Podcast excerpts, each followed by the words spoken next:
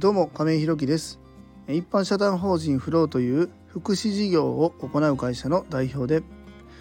現在は障害のある方向けのグループホームブルーの三日面の運営をしております。今日はグループホームの仕事は決まり通りにはいかないよねというテーマでお話ししたいと思います。本題に入る前にお知らせをさせてください。現在ブルーの三日面では入居者様が5名。あと体験利用の後入居予定の方が1名ですので6床満床です。それに伴いまして2棟目の準備も行っております。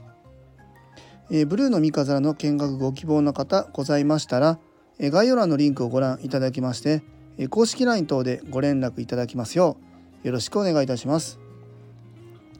あともう一つ皆様にお願いです。現在ブルーの三日面ではボランティアさんを募集しております。そちらも公式 LINE のでご連絡くだされば幸いです。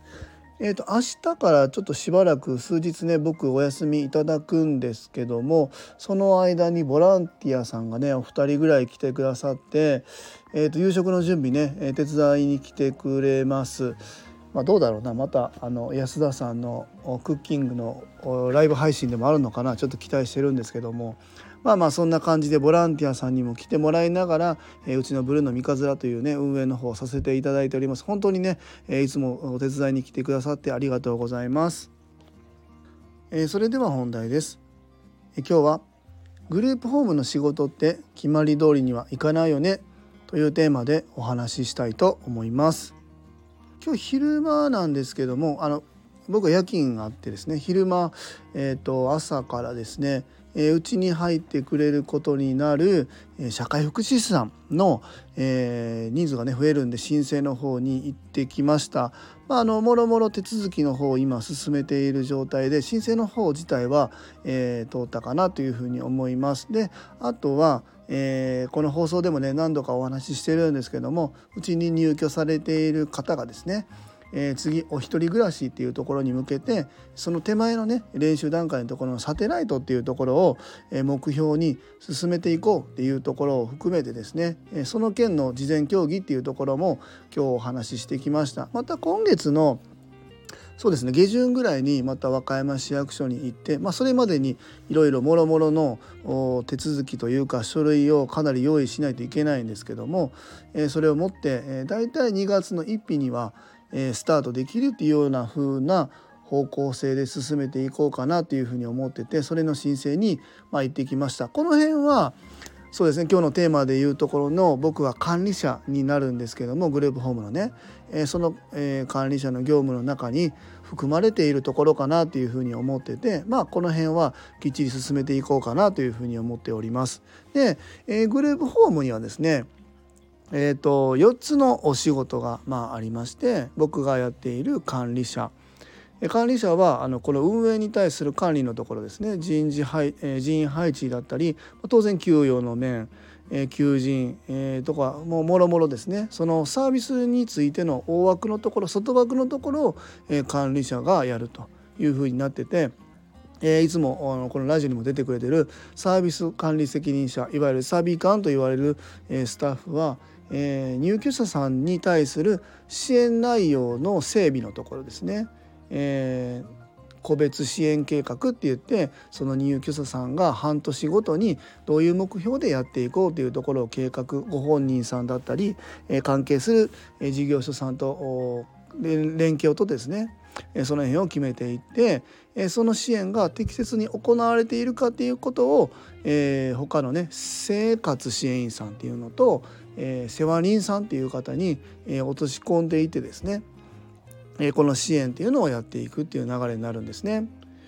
で、えーとまあ、今言った生活支援員さん世話人さんっていうのはこれはまああの直接、えー、入居者さんに、えー、支援するスタッフなんですけども、まあえー、入浴介助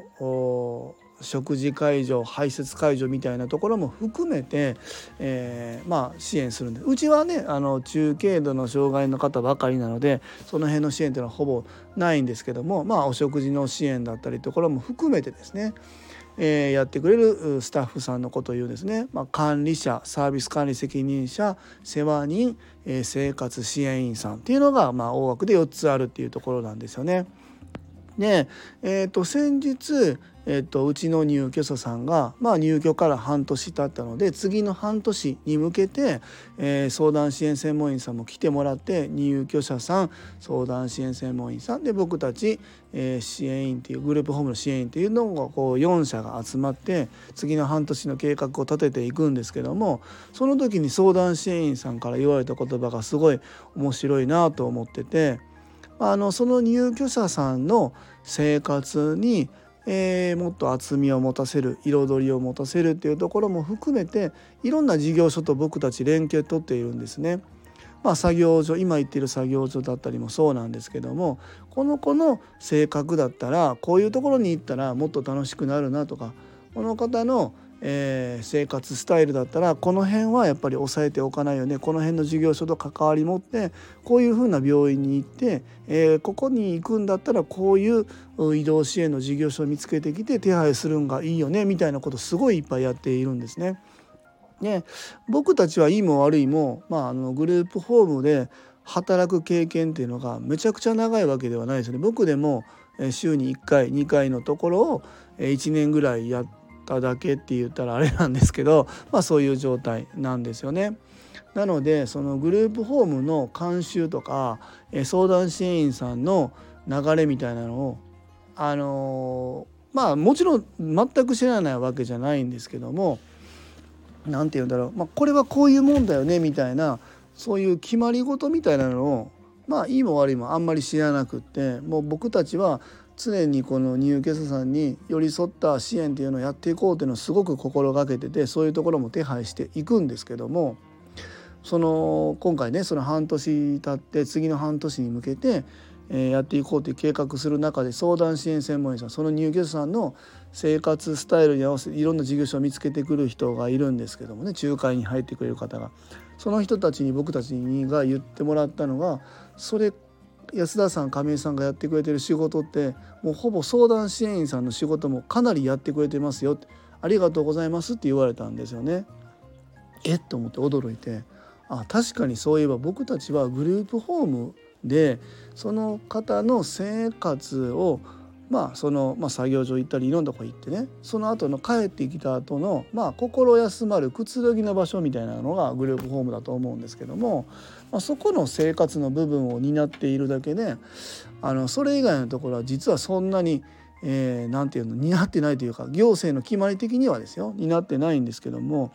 とはいえ僕たちのところのグループホームに入居してもらったらこの生活を維持するためにはこういうところと連携取らないといけないなっていうのはもちろん出てくるわけなんですよね。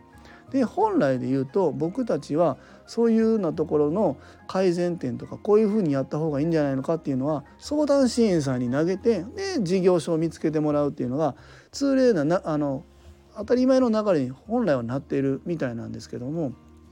そこの大枠を飛び越えて僕たちがいろんな事業所と連携取ってあそこの方がいいんじゃないかここの方がいいんじゃないかここだったらこういうふうにできるんじゃないかここなんとかうまく合わせられないかなみたいなところを僕たちで計画して考えてある程度決めてから相談支援員さんに投げて申請書類手続き等だけうまくそこだけきちっとやってもらうみたいな流れになっててまあまあ相談支援員さんからしたら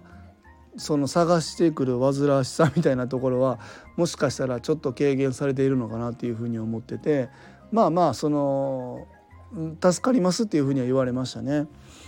まあそこが本心かどうかはすいません。ちょっとわからないけど、まあ、そういうふうにグループホームだからここまでとかっていうところの大枠を飛び越えながらもきっちりいろんな事業所とあの連携を取りながらやっぱり入居者さん利用者さん中心の